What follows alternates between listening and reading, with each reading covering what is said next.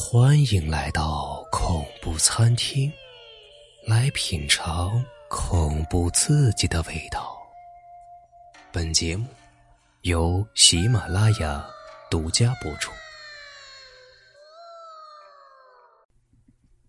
那栋别墅啊，传说地下深埋着一个厉鬼，只要夜深里啊，有人一踏进那栋别墅，都会死于非命啊。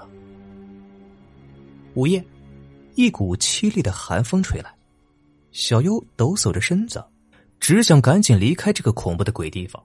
早知道，他就不听别人的一句怂恿，到这山顶上的那栋别墅去探险了。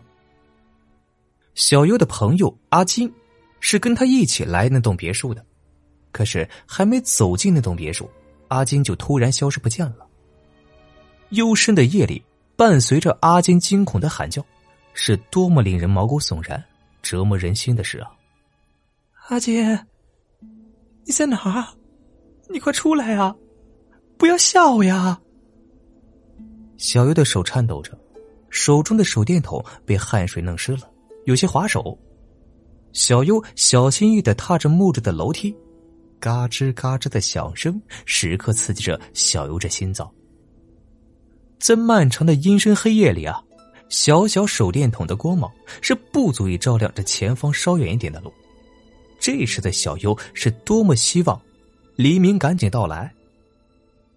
在小优试图轻轻打开二楼的房门的时候啊，还没等他彻底打开门，一滴水滴滴在了他的脸上。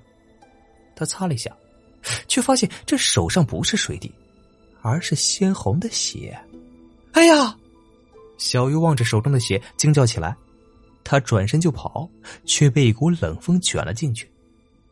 房间的门也被狠狠的关上，而困住他这间房的墙上，仿佛是绽开着鲜艳红玫瑰一般的血，顺着白色墙体滑落而下的血液。看着眼前如此恐怖的一幕，小优啊再也忍不住了，赶紧去开门，想要逃开这个恐怖阴森的房间。可是啊，无论他怎么努力也好，门就像是被钉死一样，怎么打也打不开。救命啊！小优是不停的拍打房门，有些狼狈不堪，浑身湿透了。然而门上的血像是有生命一般，顺着小优的手上慢慢的爬了上去。细小的血绳渐渐的爬满了小优的身上，小优啊，倒退一步，跌倒在地上。试图扯掉身上的血手，却是被勒得更紧了。房间里回旋着阴冷沙哑的声音：“去死吧！”午夜里，山顶上那栋别墅里回荡着一个女孩子惊呼的喊叫声。次日，那栋别墅里啊，据说地窖里藏着一具腐烂、面目全非的男尸，而且啊，已经死了一个月了。二楼的那间房也有一具女尸，眼珠子突出，嘴巴张着，这全身可都是一道道勒伤的痕迹啊！而且这伤口细小，足以见骨，也不知道是什么利器造成的，十分狰狞，就像是浸泡在血池里的一般骇人。而那名男士啊，也被证明是阿金，只不过一个月前。小优和阿金打赌，只要他敢在那栋别墅住上一晚上，他呀就跟他交往。却是没想到，小优早就跟别的男孩子交往了。冥冥之中定有所安排呀。小优没想到阿金早就死了，那一个月和他在一起的，是枉死的冤魂回来跟他索命的。箱子里的日子。我是被火车所发出的声音给吵醒的。醒来时啊，周围是一片黑暗。可以肯定的是，黑暗的原因绝对不是因为夜。我想，我是被绑架了，因为我正蜷缩在一块狭小的空间里，腿脚和手完全伸不开。奇怪的是啊，竟也不难受。已经是七月份了，在这个狭小的空间里啊。我完全没有感觉到闷热和呼吸困难，唯一让我在意的是，究竟是谁绑架了我？我记得昨晚在我看电视的时候，公司的小 A 突然来找我，是为了工作的事情。工作处理完之后啊，我们两个一起喝了几杯。难道是小 A 绑架了我吗？突然有一个片段从我脑海中闪过。那天我是在喝了小 A 递给我的咖啡之后，才渐渐的觉得有些头晕的。看来啊，绑架我的人是小 A 没错。不过这理由呢？绑架我的理由是什么呀？按理说他不缺钱，如果缺的话，可以尽管开口向我借啊，又不是没有借过。还是说为了这次的合作案，也不应该啊！我跟他又不是第一次合作了，而且之前的每次合作取得不错的反响之后，我都会向领导竭力的推荐他。他也不是忘恩负义的人呢。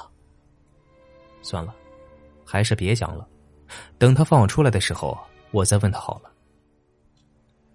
不管了，昨晚还喝了一些酒，眼皮是越来越重，先睡觉再说。第二次醒来的时候，好像已经下了火车。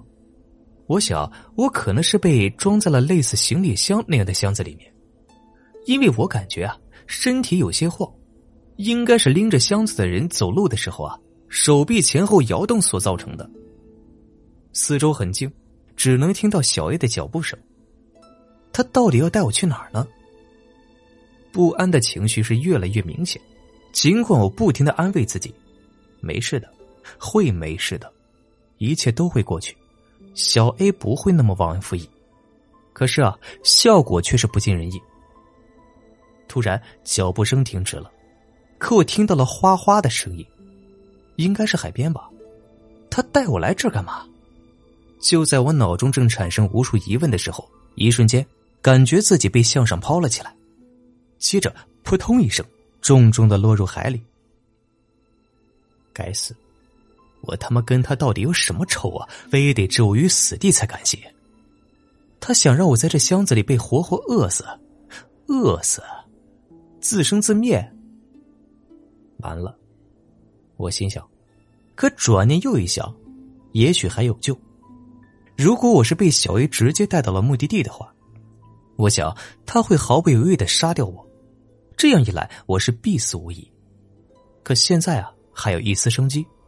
也许我会被路过的船只打捞起来，这样我就得救了。对，一定是这样。我不断的向上帝祈告。我不知道已经在海上漂流了多长时间，但我的肚子并不饿，也不渴，所以我想并没有多长时间。尽管我感觉已经过了很久很久，不过那也许是因为我一直处于黑暗与恐惧中的原因。再次醒来。是被电动马达声给吵醒的，我不由激动起来。我知道有船只发现了我，我快要得救了。等我出去后，我一定要好好感谢这些人，还有小 A，我绝对不会放过他，绝对。我在心里激动的想着，只是奇怪的是，为什么这些人还不打开箱子？外面的人声嘈杂。有争吵着什么？仔细听了听，隐约听到了“报警”“不能”“擅自”这些词。我竖起耳朵，想要听得更清楚一些，可最后还是放弃了。没办法呀，谁让这箱子隔音效果太好了呢？不过没关系，反正要快出去了。终于，在我快要睡着的时候，一束阳光透射进来，接着慢慢的扩大。最后，阳光洒射在我的全身，好舒服啊！终于见到阳光了。我闭着眼睛，发自内心的由衷赞叹道：“只是为什么我站不起来呀？”突然，眼角好像瞄到了一块类似牙齿的东西，定睛一看，我吓出了一身冷汗。那赫然是人的下颚。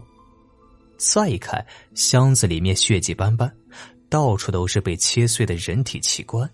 一根手指被分成了三块，其中一块还刻着纹身，这证明了这是我的手指。我忍住内心的呕吐感，不，我已经没有心了，我的心被切成了碎块。我向箱子外看去，发现在我的不远处还有另外一个箱子，箱子里同样被残碎的器官填满。我终于知道为什么我会在箱子里面听到那些字眼。